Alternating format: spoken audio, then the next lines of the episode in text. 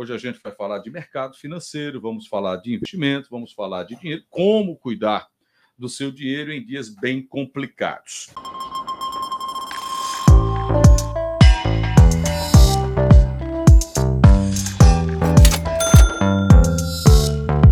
Leandro Trajano está conosco aqui, consultor financeiro, especialista em câmbio. Pedro Pragana também conosco. Economista Antônio Perrelli também conosco aqui na CBN. Uh, Trajano, bom dia. Obrigado pela atenção. Bom dia, Aldo. Bom dia a todos os ouvintes. Muito bom estar aqui mais uma vez e tema relevante no momento que a gente vê que o mercado, mais uma vez, né? Está sendo muita, mercado. muita volatilidade, sendo ele. Mercado está sendo mercado. Pragana, bom dia. Obrigado pela atenção. Bom dia, Aldo. Bom dia aos ouvintes. Mercado está sendo mercado, tá, Pragana? Tá, Nesse tá, momento. Está caindo bastante, né? É. Falando particularmente do meu, é. PRL, bom dia, obrigado pela dia. atenção. Bom dia a todos, é um prazer estar aqui. E só complementando, o mercado realmente está sendo mercado. E no curto prazo, no curto prazo, o mercado nada mais é do que algo completamente sem sentido. E é no longo prazo que a gente vê as coisas acontecendo.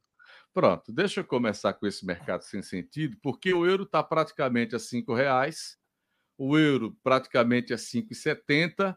A que se deve essa queda aí das moedas, hein, Perrelli? Qual é o seu entendimento em relação a isso? Bem, o que a gente pode é, notar hoje é que o mundo atravessa uma luta contra a inflação. Né? Então, a gente tem uma escalada da inflação que foi trazida principalmente pela Covid. A Covid gerou uma restrição de oferta muito grande e isso está impactando os mercados mundiais. Se a gente olhar é, para a Europa, para a Ásia, para os Estados Unidos, acho que vocês veem que os Estados Unidos estão aí aumentando os juros para tentar conter a inflação. E o euro, ele Europa, né? Alguns países da Europa, por exemplo, contra, como a Alemanha, que dependem muito da Rússia, do gás da Rússia, estão também tendo uma escalada de inflação. E do outro lado, a gente tem um real que infelizmente é uma das moedas mais fracas do mundo, e aí Leandro, que é especialista de câmbio, vai poder falar disso muito melhor do que eu. E a gente tem um, um real que está sendo desvalorizado é, bastante ao longo do tempo, já é 85% de perda do valor de compra desde é, da sua criação. Então, para uma moeda ser forte, ela precisa que ela precisa atrair é, o investidor internacional, ela precisa ter um, um, risco fiscal controlado, uma política fiscal controlada, e nisso o Brasil não consegue repassar isso para o investidor. Tem uma coisa interessante sobre o real, é que recentemente na Bolsa de Chicago, e aí Leandro me corrija se eu estiver errado, que é uma das maiores bolsas de derivativo do mundo, é, o, temos hoje o maior volume de apostas para o aumento do real que já tivemos, acho que nos últimos três anos. Então, é, os investidores internacionais estão investindo pesado na desvalorização é, da nossa moeda. Então, isso é um fenômeno internacional. O Brasil, por ser uma economia muito volátil, um país emergente, ele realmente não iria ficar de fora. Tudo que acontece lá fora é sempre muito amplificado aqui no Brasil. Ô Pedro, deixa eu pegar essa coisa da moeda, daqui a pouco eu vou para Trajano, porque você vive nesse mercado de moeda 24 horas por dia, né? de venda de moeda, de transferência, de, um, de queda, de alta. Vocês estavam numa situação um tanto quanto complicada porque estava estourada a moeda, né? Estava lá em cima. Isso. Creio que os negócios estavam um pouco mais complicados. Essa queda ajuda o segmento ou vocês já observam isso meio assim de lado? Porque se essa, se essa guerra estoura ali de fato para valer, eh, pode interferir na, na, na, moeda? Como é que seja o mercado está analisando? É, o mercado antes da pandemia ele já vinha bem alto, né? Então a procura já tinha diminuído em termos de volume, realmente falando do câmbio turismo, né? E que é o nosso forte, vamos dizer lá na, na minha loja. Uhum. Então e tem um câmbio comercial também que é, a gente focou mais um pouco depois da pandemia, porque muita gente, quando começou a pandemia, não viajou. Muita gente tem razão. É, conta lá fora, né? Muita gente hoje em dia já tem esse. Então, muita gente que não estava viajando estava botando esse dinheiro, né, botando para fora, se organizando para uma eventual Mesmo viagem. Mesmo com futura. a moeda lá em cima. Mesmo com a moeda lá em cima. Só que, quando. É, obviamente que quando a moeda começa a baixar, começa a aumentar a procura e o pessoal pensando mais em viajar. Só que com isso, estava a pandemia. Exato. Quando começou a voltar essa pandemia, veio essa nova variante Omicron. Travou de novo. Travou de novo, parou tudo, todo mundo ficou nessa tensão e agora todo mundo já se acostumou com essa, essa possibilidade de viajar. Tá. Mesmo com essa variante, ninguém está morrendo. Ninguém... Tem, tem, restrição, mas menor. Bem né? menor e todo mundo viajando. E aí agora vem o fato da guerra. Né? Eu não sou muito entendido de guerra, mas é, é, acredito que a moeda vai subir se realmente essa guerra estourar, porque é uma questão de oferta é, de mercado, você, né? E... Você trava tudo, né? Já tem os Estados Unidos dizendo que vão bloquear negócios, a Europa é. também, né? Então. E aí, é, muita gente que é, pensa em mandar dinheiro para fora ou viajar está se preocupando com essa história da guerra. Exato. O que é que vai acontecer? O que vem pela frente, né? E muita gente todo dia pergunta o que é que pode acontecer e na verdade a gente não sabe o que pode acontecer. Né? Esse mercado de câmbio ele é muito volátil e é muito claro. sensível a muita, muitas informações e muitas derivações da, da, da, Informações e boatos. E né? boatos, é, tem isso, né? Coisa, né? O presidente fala alguma coisa, aí sobe ou é, desce, é, aí é. um fator externo sobe ou desce. E aí, mas é, falando no modo geral, agora aumentou a procura bastante essa semana. Porque esse, caiu, né? Esse mês caiu bastante, né? Então agora tá uma procura razoável. Tá razoável. Tá. Diga lá, Trajano, você ficou observando tudo aí, de olho lá na Rússia. Qual é a avaliação que você faz? É, na verdade, a gente tem agora aí o aumento dos juros americanos também. A gente vive um ano eleitoral no Brasil. Essa tensão. Juro, ano eleitoral com juro lá em cima. Juro aqui, lá em né? cima já no Brasil. fala fechamento em 12 e alguma Esses coisa. juros né? americanos já era um pouco esperado, né? Isso. Porque assim, eles emitiram trilhões de dólares, né? Três, uma hora essa conta tinha que é, chegar, né? Chegar. Desses juros aí, né? E aí, com tudo isso que a gente espera, é mais um ano de muita volatilidade, né? Muita volatilidade e precisa de muita cautela por parte de quem quer viajar é uma coisa que eu sempre falo, a gente tem um turismo muito amplo, então isso fortalece o turismo interno, que termina por encarecer, questão de oferta, demanda. Claro, muitas pessoas aí que têm condição estão sedentas de ir para o exterior, Ainda mais. Nem todas estão organizadas. A gente é. tem um euro ainda muito alto, a gente tem um dólar ainda muito alto. Se a gente vai para, claro, é tempo, mas se a gente vai para cinco anos atrás, a gente tinha dólar e euro na casa dos três reais. E aí a gente pode procurar que o que agora? Bom, né? Pois é, tempo bom. É. Porque o turismo na América do Sul pode ser fortalecido, o turismo interno, então é questão de muita consciência, reflexão do seu padrão de vida, do momento financeiro de cada família, de cada pessoa, para ver a melhor forma de viajar. Né? Mas como o Perrelli citou aí, essa desvalorização do real, ela termina prejudicando tudo, não é, Trajano? Quem quer viajar, por exemplo, aqui para os países aqui da América do Sul, o real não tem Está cada vez mais fraco. Não, né? tem tanto impacto, né? Você Mas não pode mais contar viajando com real, né? As outras moedas também, né? Se você ver aí, ah, os bancos geral, já, já, não importam mais o, peso argentino. É, que existe, querendo ou não, é uma moeda que. Existe ainda? É, Nossa, tá esfacelado. Acredite se quiser, ainda tem uma certa procura, né? De, de gente talvez desinformada, que é lá, Entendo. é melhor levar o dólar, e, e, os bancos não importam mais e não tem mais, tem uma escassez dessa moeda. É, então há um enfraquecimento também aqui na América Latina de algumas tem. de moedas, né? Ô, Trajano, então vamos lá para essa conta. É, nesse momento de crise que a gente está vivendo, de inflação galopante, Isso. de taxa de juros galopante e de limitações, ainda tem, né, para Gana e Perrelli, limitações aí por conta de, de, pandemia de viagens. A gente sabe disso. É, Muita é, gente está evitando é. viajar porque tem sido chato, faz exame, tem aquela incógnita é. na hora da volta. E agora aí tem que né? ter agora o seguro é, de viagem, de saúde, porque Exato. se você ficar positivo na volta, você tem que ficar na quarentena. E, e, aí, é, essa questão da quarentena. gasto, né? É, aí a questão gasto, da é. quarentena que eu acho que reteve muita gente, porque passou uma boa parte do tempo aí que você tinha que passar 14 dias antes de entrar nos Estados Unidos. Então a pessoa tem que ter umas férias cara muito largas. Pelo né? México, cara ia pelo México, né? Ficava, Ficava lá no lá México. 14, 10 dias. É, quem tem dinheiro.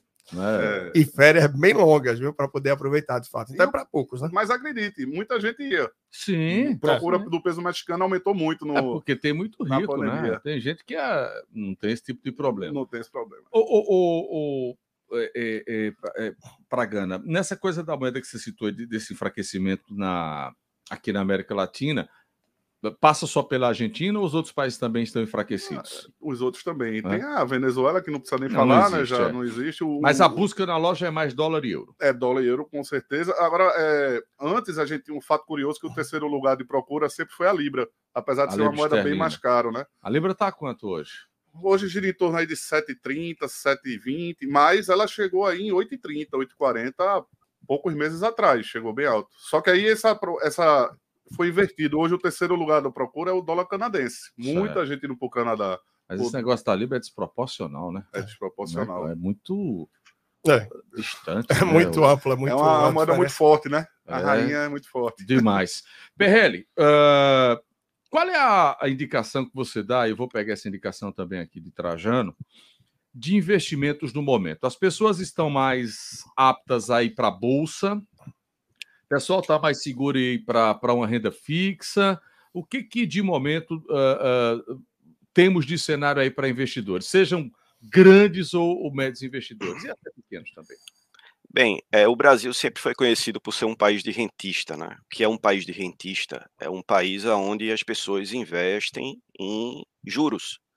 Porque com juros a 14, 25%, que eu acho que foi o máximo que, que teve aqui no Brasil, as pessoas não vão para a Bolsa de Valores, porque muitas é, entendem a Bolsa de Valores como se fosse um grande cassino, o que é um entendimento completamente errado. Né? Então é, melhor valores, melhor, é melhor emprestar É melhor emprestar para o banco, receber juros do que eu ir para a Bolsa de Valores, porque a Bolsa de Valores eu posso perder tudo e tudo mais. Então tem todo é, aquele entendimento errado sobre a Bolsa de Valores. Sobre o que é o melhor investimento, Aldo, é, eu não acredito que haja um melhor investimento. Eu acredito que haja um melhor investimento para determinado tipo de perfil. Eu tenho um filho de seis anos. O meu filho de seis anos ele já tem ações na Bolsa Brasileira porque eu compro para ele e a lei permite. Mas o, o, meu perfil investindo para o meu filho é diferente do perfil de outra pessoa que não aguenta volatilidade, por exemplo. Tem gente que, se a carteira dela cair 5%, ela não vai conseguir dormir. Então, não adianta você ir para a Bolsa de Valores e você não conseguir dormir. Você tem que fazer um investimento para que você consiga manter a sua sanidade mental. Porque se você perdeu a sua sanidade mental, você perdeu tudo. Então, eu acredito é, que investir é, passa longe de ser uma receita de bolo, compre tesouro direto, compre essa ação, é, invista em renda fixa, ela depende muito dos objetivos de cada pessoa e cada pessoa é um mundo. É, há uns dois anos atrás, a gente iniciou um projeto chamado Democracia Financeira, é, que a gente fala de fundos imobiliários, com até falar o, o nome dele aqui, o professor Vinícius Silva, economia com a professora Amanda Aires. Então a gente cobre vários pontos nesse curso, é, o curso presencial era lá no, no Shopping Rio Mar, para ensinar o investidor o que é que ele tem que fazer, né? Que é, como é que você pode pegar o investimento e colocar esse investimento exatamente de acordo com, com o seu tipo de perfil. Então eu acho que não existe, Aldo, uma, uma, uma fórmula direta. Primeiro a gente tem que conhecer os objetivos do investidor, para depois, principalmente eu como analista de, de investimentos, para falar para ele, ó, isso aqui é o melhor para você, e isso aqui não é. Então você tem que fazer uma anamnese de quem quer fazer investimento. Né? É, exatamente, exatamente. Por exemplo, eu sou uma pessoa que eu tenho 100% em ações. Eu não invisto em renda fixa absolutamente nada. Parte do capital está no exterior, nos Estados Unidos, e parte do capital está aqui no Brasil. E eu me sinto muito bem. Lógico que é eu não vou ficar feliz se a carteira cair 20%, 30%, mas, mas você... eu suporto. Mas até 20% você dorme bem ainda. É, a partir de 30 eu já começo a chorar no banheiro e tudo mais, mas eu não costumo falar para ninguém não. Mas eu acredito assim que a bolsa como um instrumento de acumulação de riqueza no longo prazo, ela é muito potente. É, falta ao brasileiro, né? Falta ao investidor, não ao brasileiro, ao investidor em geral, a entender isso e usar isso a seu favor. Então, independente de dólar alto, dólar baixo, juros altos, juros é, baixo, se você olhar para boas empresas a bons preços, você vai ver que elas sempre conseguem vencer a taxa de juros e retornar muito dinheiro para os seus acionistas. Trajano, uh, o rico é rico, isso aí nem se discute. Entra crise, sai crise, né, Pedro? Não se discute. Rico é rico, não tem problema. Talvez ele deixe de ganhar um pouco mais. Mas uh, essa classe média que está imprensada aí, que está pagando a conta de tudo, que, que bate forte a inflação nela, uh, como é que ela está conseguindo escapar nesse momento? Hein? Ela está cortando uh, algumas coisas que tinha, uh, supérfluas ou não. Ela está buscando que tipo de, de economia para poder continuar se mantendo no padrão que estava? É, a verdadeira classe média que a gente vê no Brasil, na verdade, ela foi muito achatada com a pandemia, né? A gente teve aí um, os ricos, como você falou, os verdadeiros ricos terminaram ganhando muito Nossa. mais e conseguindo crescer, e muitas pessoas desceram aí para a classe C, D e E, então o negócio ficou bem apertado.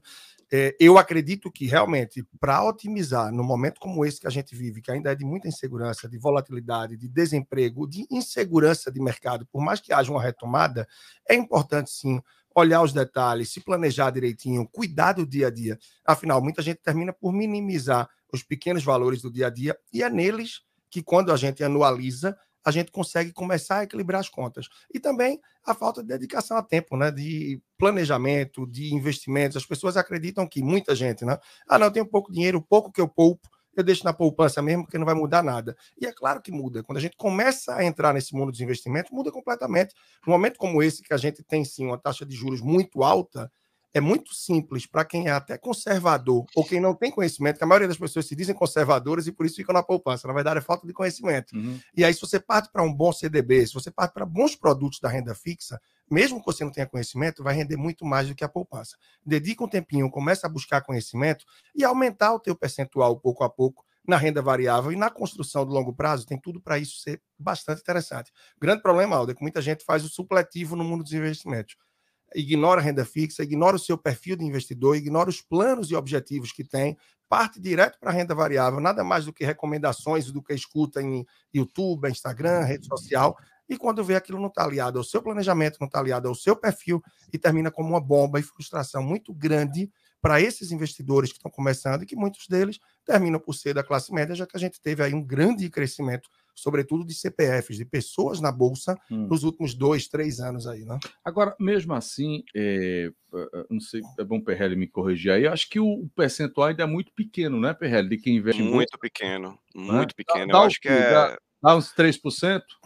Eu acho que dá menos, né, Trajano? Eu acho que dá menos. Eu fui dia desse checar quantas pessoas abaixo de 18 anos investiam na bolsa, como meu filho, por exemplo, de 6 anos, que eles devem fazer esse investimento acompanhado de um, de um responsável, já que eles são menores. E era algo abaixo de 1%. Uhum. Isso que o Trajano falou foi muito interessante, né? É, sobre o conhecimento.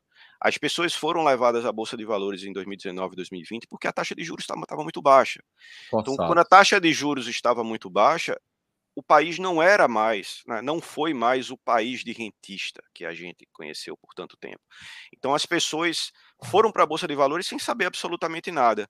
E tem um, um investidor aí que todo mundo conhece, é, acredito, que é o Warren Buffett, que ele fala que o maior risco é a falta de conhecimento. Então as pessoas foram para a Bolsa de Valores acreditando em promessas de é, falsas, de que iam multiplicar o dinheiro por, por 100, por mil, por 10 mil, e não é assim que as coisas funcionam. É, como o Trajano falou, o investidor ele acredita que ele é conservador, mas se a gente for para a ideia da palavra conservar, quer dizer manter o poder de compra. Você não tem como manter o seu poder de compra se a poupança te dar menos do que a inflação. Isso é impossível.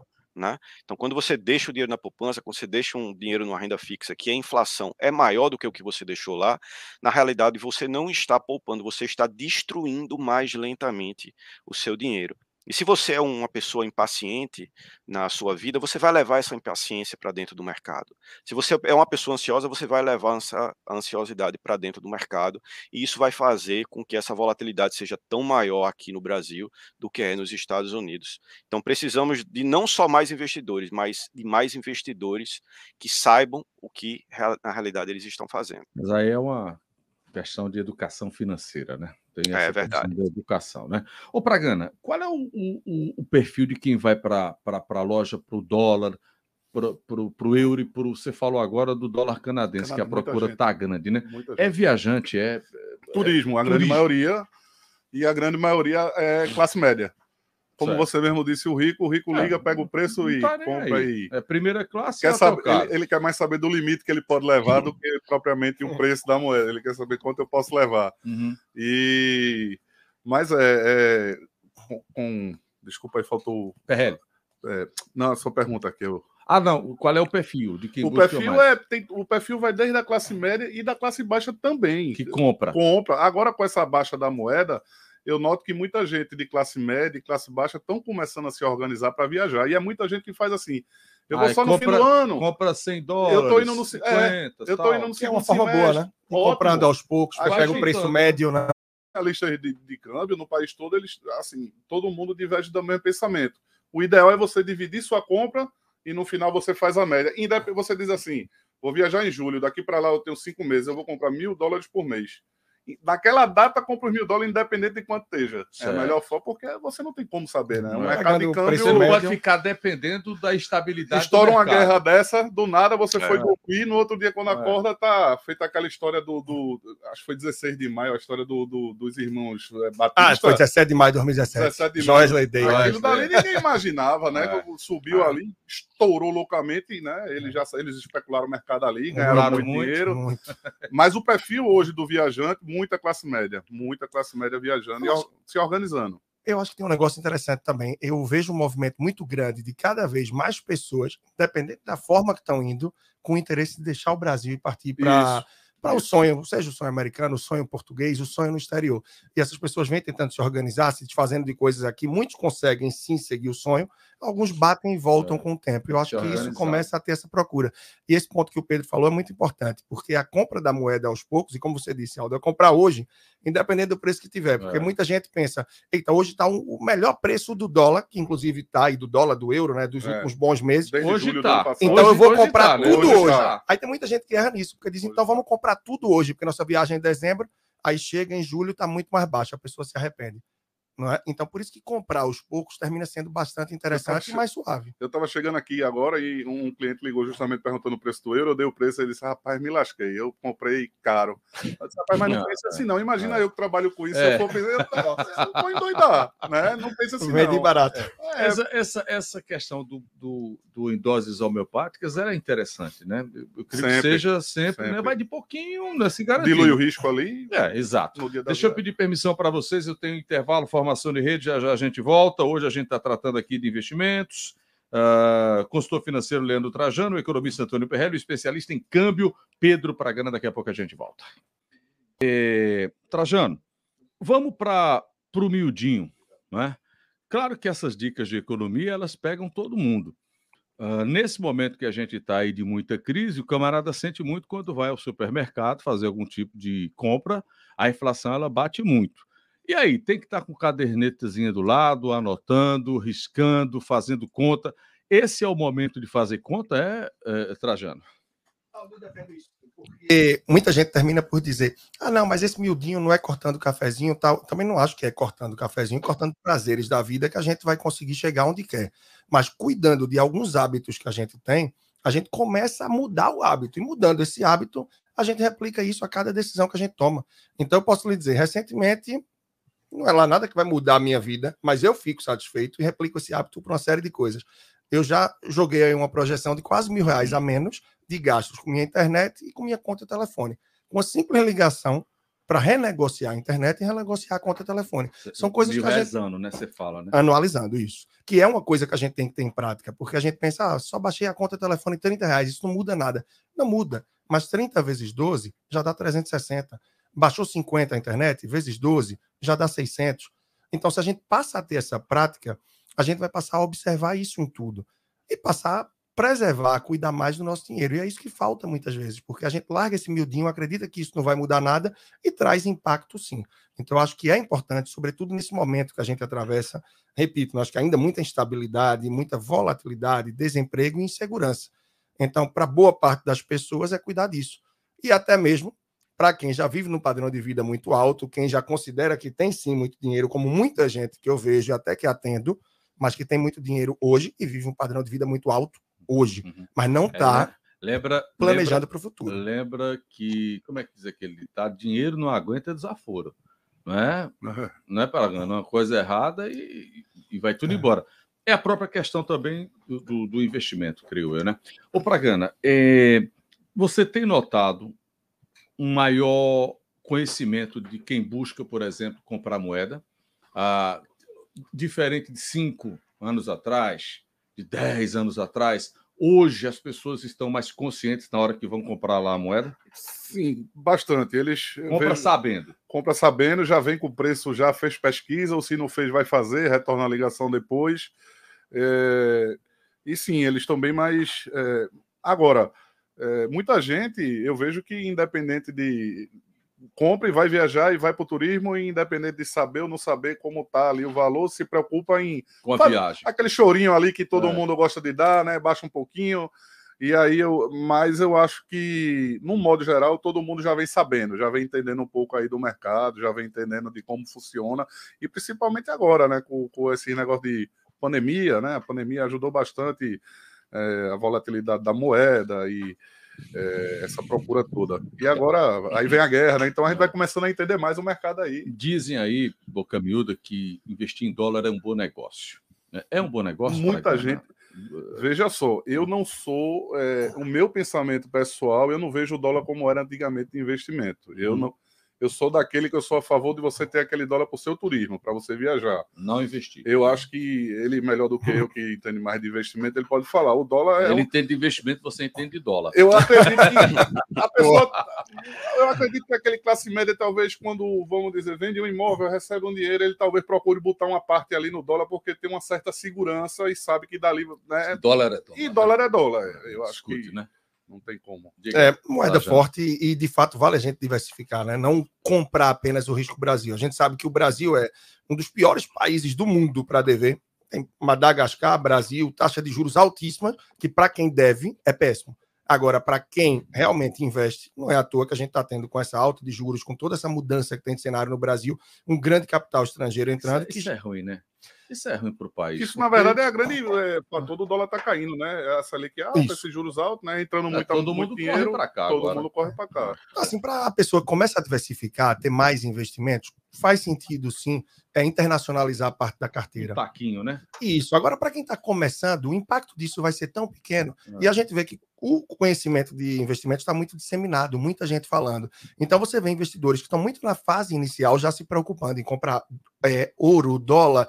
Isso ainda não vai fazer um impacto. Então, talvez seja melhor fortalecer e diversificar os investimentos no Brasil, tomar mais conhecimento para que comece a ter, sim, uma parte internacional, uma parte que você possa proteger a sua carteira. Já numa fase mais avançada. Exato, que é para isso que o dólar serve muito, né? O tal do hedge na carteira, você fazer essa proteção. É. Perrelli, é, não se deve colocar todos os ovos da galinha numa cesta só, Perrelli? É, exatamente, isso é, isso é algo importante. É... Tá fechado. Estão ouvindo agora? Agora sim. Pronto. Isso é algo importante, mas é importante também falar para o investidor o que é diversificar, né? É, a diversificação ela veio lá do, do pai da finanças, é, Markowitz, e quando ele fala de diversificação, ele fala o seguinte: se você comprar duas empresas positivamente correlacionadas, por exemplo, uma sobe a outra também, você, em tese, não está diversificando. Então, vamos supor que o investidor ele queira diversificar a moeda. Aí ele compra euro, ele compra libra e ele compra dólar. Se as duas, se as, essas três moedas, quando sobem, todas sobem, ou quando caem, todas caem, não há diversificação. Isso é importante falar para o investidor. Há ganho né? ou prejuízo, né? Exato. Diversificar significa adicionar ativos à sua carteira e diminuir o seu risco. Então é muito importante saber qual o comportamento dessas moedas. Será que se a Petrobras subir, a Vale também vai subir? Será que se a Oi vai cair, a Petrobras também vai cair? Então, é, essa volatilidade, essa tendência, ela conta muito na hora de diversificar. É, sobre investir em dólar, eu pessoalmente não acho uma boa ideia comprar o dólar e guardar em casa. Né? Eu vejo que os agentes econômicos eles têm é, duas opções. Você pode comprar o dólar para lazer, como o Trajano e Pragana falaram bem aí, o pessoal que quer viajar. E você pode comprar parte. o dólar, é a maior parte, e você pode comprar o dólar para investimento. Então, quer dizer, eu acho importante para todo investidor, quando ele atinge um, um, um determinado conhecimento, a ganhar na alta do dólar através de empresas que se beneficiem disso, através de uma empresa exportadora, através de uma empresa que, quando o dólar cair, ela vai ter uma despesa administrativa menor. Então, eu prefiro ganhar no dólar através de empresas americanas, através de empresas que tenham essa proximidade da moeda com o seu fluxo de caixa. Tá, agora vamos lá, Perrelli. Você já está no estágio mais avançado né, de investimentos e de ensinar a investir. Né? É, é, é essa, é, é, esse estágio ele já ele alcança boa parte das pessoas. Por exemplo, bolsa. Está mais fácil hoje investir na bolsa, tem mais corretoras aí, como Pedro citou aí, o conhecimento é mais, é mais amplo. Quem busca, por exemplo, essa carteira diversificada de investimentos que você cita, consegue encontrar gente suficiente para fazer isso? Hoje está mais espalhado o negócio? Hoje, hoje está mais espalhado sim. Por exemplo, quem imaginaria a, não sei se Trajano e, e, e Pragana tem filho, né? Se o pessoal aí tem filho, mas quem imaginaria você conseguir é, em um dia abrir. Um tem, tem, né? Tem um bocado. Quem imaginaria, é, né? Quem imaginaria, Aldo, ser possível você abrir uma conta numa corretora para uma criança de seis anos, como meu filho, por exemplo? Isso há alguns anos atrás seria algo assim é, completamente impossível. Então, hoje, o mercado financeiro ele já está muito democratizado. Se o investidor ele não entende muito bem, o que é que ele faz? Ele vai para uma casa de pesquisa, ele procura uma, as famosas casas de research, que tem analistas é, maravilhosos. Eu sou analista de, de ações também, devidamente credenciado, mas eu, eu não faço esse tipo de trabalho, eu não gero relatório, não trabalho numa casa de research. Eu tirei o CNPI, que é o certificado, mas para ensinar para as pessoas que vão no nosso curso saber que não é um influenciador que está ali, é, é, um grupo de professores que, que tem conhecimento, que sabe o que está falando, para você não ser enganado naquela ação que vai subir 10 mil por cento. Se eu tivesse achado essa ação, eu nem estava aqui, Aldo. Né? Ação que vai multiplicar meu capital por 5 milhões, eu ainda não achei essa ação. Se vocês souberem, me digam. Mas eu acho eu acho que algum paraíso fiscal, né? É, eu acho que isso não existe. Mas a gente recebe todo tipo de aluno, Aldo, desde do, do, do investidor mais sênior, tanto para o investidor que está começando agora a formar a sua carteira. Eu sempre digo que a Bolsa de Valores brasileira, ela, eu, eu falo a mesma coisa que Luiz Base, que é o maior investidor, pessoa física do Brasil. A Bolsa de Valores brasileira, suba os juros ou caia os juros, ela é um celeiro de oportunidades que nunca se acabam.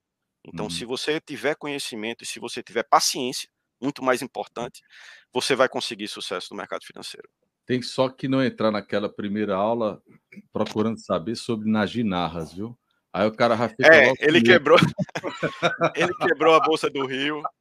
Mas... Tira logo ele da lição. É, foi, um, foi um dos primeiros que eu, que eu estudei nessa minha jornada. Deixa eu ir para mais um intervalo, já já a gente volta. Desde o início a gente está falando aqui, Trajano, nessa coisa de ter é, controle das finanças. Isso é fundamental, né? Para que você tenha uh, êxito e que não fique, como diz a IPRL, sem dormir quando se trata de, de dinheiro. Isso tem que vir de cedo, uh, Trajano. A escola já deveria orientar essa criança, focar mais nessa coisa da parte financeira, do empreendedorismo, das próprias finanças domésticas? Tem que começar cedo, Agora, uma, dois pontos que a gente tem desafio hoje são é, a família não tem essa base para passar para os filhos, afinal, a gente vê aí o índice de endividamento, toda a dificuldade dos adultos lidarem com dinheiro, então não tem essa base, e as escolas, apesar de lei, de ser uma disciplina transversal, não é para ser uma disciplina, mas é para ser tratada transversalmente e através de outras, isso ainda não acontece em maior parte absoluta das escolas no Brasil. E muitas das que começam com a disciplina da educação financeira terminam pecando ao colocar um professor de matemática. Nada contra ele, claro. Mas ele vai trazer para quê? Para juros simples, juros compostos. E quando você fala de educação financeira, você não educa ninguém falando de números, você educa falando de hábitos. Então tem que começar de forma muito simples. Eu até trago uma coisa aqui, né? É, passei boa parte do ano passado trabalhando no desenvolvimento para alguns livros de educação financeira, voltado para o aluno, professor e para a família, Foi. através do convite de uma editora de Curitiba, que esse ano deve estar começando a tomar muitas escolas no Brasil. Então, à medida que isso avançar, vai dar sim muita base, vai evoluir. E muita demanda, muito preocupado com isso também, comecei a desenvolver. Então, tem curso online, tem, mas é fundamental que comece de cedo com as crianças. E mesmo que os pais não tenham essa base, comece a, cre a crescer juntos falar sobre escolhas, ver qual é a melhor ferramenta de abordar, o valor das coisas, de onde vem o dinheiro, que aquela caixinha ali, você não bota o cartão e o dinheiro vem de nada, não passa no cartão, a conta chega depois. A vaca não dá leite, né? Exato. Tem que ir lá fantástico. tirar o leite da vaca, né? É pouco a pouco. Então, acredito que tem que começar de cedo, sim. O PRL falou aí duas vezes, perguntou se a gente tinha filho e tal. É uma coincidência grande, porque meu filho tem seis anos e eu também tenho conta para ele e para o Theo em corretora, desde que ele tem aí, eu acho que três para quatro anos. Então ele já tem uma carteira bem arrojada para o que é o perfil dele, e é isso que o investidor precisa entender. Ele é uma pessoa, é uma criança, não sabe nem de nada disso, e a gente pode arriscar mais. Agora, à medida que a idade passa, a maioria das pessoas que não tem uma reserva tão grande tendem a ter uma carteira mais conservadora, mas o conhecimento é a base. Esse conhecimento está disseminado, como bem disse o Perrelli, através de casas de análise, através de muitas informações na internet, que cabe a cada um filtrar, estudar, dedicar um tempinho e o suor da economia, daquilo que poupa, botar para investir e render da melhor forma. Pragana, as casas de câmbio, e aí, pela sua experiência, né, que você vivencia isso, passaram esse período de pandemia foi difícil para esse, esse segmento financeiro? Foi, foi ruim para vocês? Demais. É, eu posso. Perderam muito. É, quando foi dia 15 de março, mais ou menos, foi começo. 2020. Se, é, se eu for botar em porcentagem do, do, de uma média que eu trabalhava ali todo mês, eu do dia 15 de março ao 15 de abril, eu fiz 3 ou 4% do meu movimento do total. Fazia. Um mês inteiro. Mas seguiu assim foi ou desesperador. Na verdade, o primeiro mês foi bastante desesperador e todo mundo ficou naquela. A pandemia só vai durar um mês, é. né? aí depois dura é, mais 40. um. Dois anos já. E aí o que é que aconteceu com as casas de e câmbio? bota aí mais um ano e meio, viu? Muita dois. gente, é, muita gente tinha dinheiro já programado e planejado para viajar. E aí, quando foi passando o tempo, essa pandemia se prolongando, muita gente começou a se desfazer dessas moedas.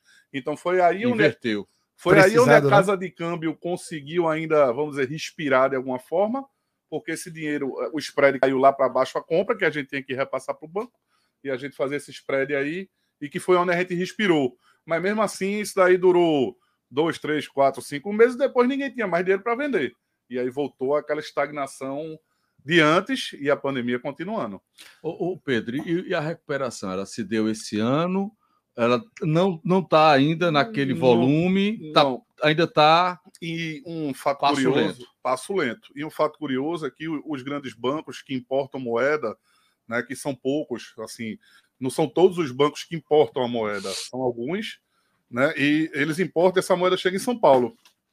Com a pandemia, eles não tinham demanda de trazer esse dinheiro quando essa pandemia. Agora, por exemplo, agora o que, é que a gente está vivendo? Esses bancos não, ainda não estão trazendo moeda para o Nordeste, porque ainda o volume não está valendo. A, a logística fala. é muito é. cara. Então, assim, o cliente final, quando vai comprar, ele fala assim: Pedro, quanto é o dólar? Um exemplo. Aí agora eu digo 5,30. Ele faz, poxa, mas está 5,05 comercial. Eu digo, mas eu pago um custo dessa moeda para ela vir de São Paulo para minha loja para poder lhe vender. Custo e ele não real, pensa né? nesse... Custo, custo real, real, que eu pago mesmo no final do mês, vem lá na minha né?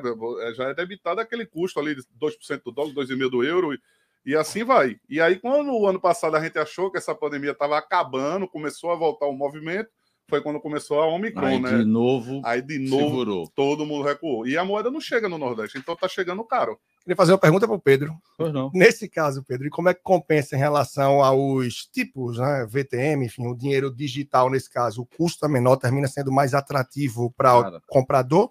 Eu acho que no fim das contas não, né? Na verdade, o VTM que você mencionou aí, ele tem um, já o IOF de 6,38, né? Já é então, um peso já bancada. tira né, todo, mesmo pagando um custo alto da moeda papel, o cartão, apesar de ter se aproximado muito da cotação do papel, mesmo assim continua mais alto. Então, é, mesmo assim, ainda vale o papel. É, é o que eu imaginei até hoje. Minha cultura é essa. Eu, eu prefiro o papelzinho é, bem o v... cuidado. O cliente, assim, eu, eu, quando eu digo, ó, o VTM. Você é conservador. O, v, o VTM, caso, hoje em dia, eu olho mais para quando é uma criança, um adolescente, vai morar fora e você, né? Porque a gente que é mais velho tem um cartão de crédito, você uhum. libera o cartão Sim. ali, ganha milha, ganha é. isso, ganha aquilo. E... O, o PRL, não falou, não foi por conta de tempo, não. Foi falha minha, que era hum. criptomoedas. Eu ia falar muito sobre criptomoedas, certo. mas em outra oportunidade a gente vai falar. Qual é o seu entendimento de criptomoedas, hein, PRL? É uma realidade ou ainda vai levar tempo para fincar? Eu acho que vai levar um tempo para fincar. O que acontece hoje na, nas criptomoedas é que as pessoas, pelo menos esse é o meu entendimento, elas não têm muita ideia do que elas estão fazendo. Né?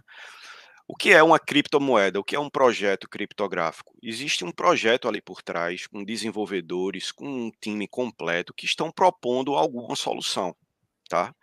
Então todos os projetos, eles têm um desafio e uma solução. Você pode encontrar isso aonde? No white paper que a gente chama de cada projeto, tá?